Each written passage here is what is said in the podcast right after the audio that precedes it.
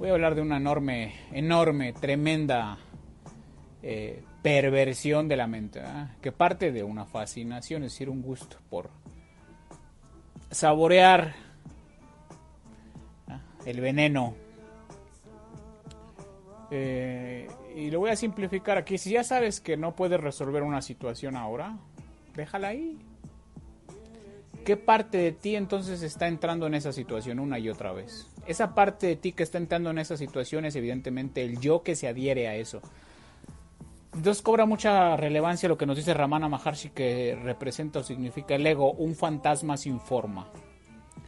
Un fantasma sin forma. Vive, sobrevive y prospera agarrándose a las formas. Entonces, esa parte de ti que se adhiere a esa situación que tú no puedes resolver ahora, en el nivel en el que sea, eh, financiero, familiar, de salud, laboral, académico, déjala ahí, déjalo ahí. Pero no puedes. Eso es porque tu mente aún es débil. Una mente poderosa es aquella que puede sumergirse hacia adentro hasta desaparecer.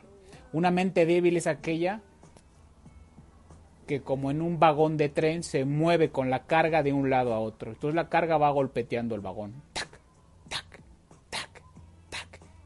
incesantemente.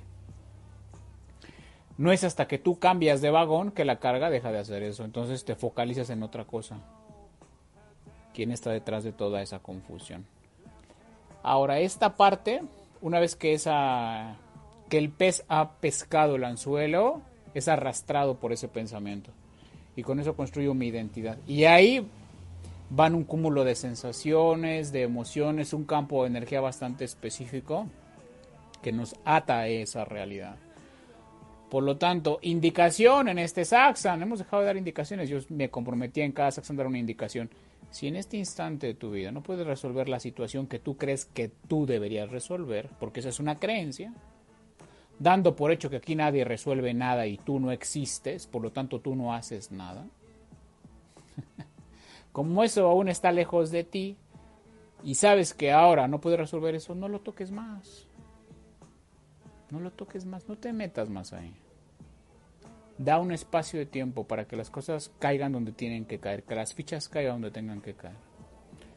Ese espacio se abre cuando tú dices, no puedo más con esto y miras hacia adentro de ti, ¿verdad? Ni siquiera le vamos a llamar a eso rendición, solamente regresas esa atención a ti, no a la situación. La situación es tu contenido mental donde está la idea de, debe haber pasado esto y esto pasó por esto, ya te quedas toda la vida y te juntas con personas a las que les cuentas este mismo drama para reforzar tu situación. Y eso en lugar de erradicarlo, lo amplifica. ¿Sí? ¿Has escuchado, has visto estos psicólogos que se la pasan escuchando a otros cómo se quejan y se conmiseran en, en, turnos? Eso no tiene mucho, no ayuda mucho. Si eso ayudara, entonces tú lo único que tendrías que hacer es platicarle a alguien toda tu historia y saldrías de ahí sanado y curado. ¿Cuándo diablos ha ocurrido eso? Nunca ha ocurrido eso. Es lo opuesto. Pero si tú le quitas tu atención a eso, estás desarrollando una parte que en sánscrito se llama ekágrata. Ekágrata es mirada de túnel, pero mirada de túnel en lo que para ti es relevante y es valioso, que es el centro de donde emana todo no en la situación que crees que te está perturbando en tu mente el pensamiento, sino en ti. ¿eh? Me voy con esta bendición irlandesa.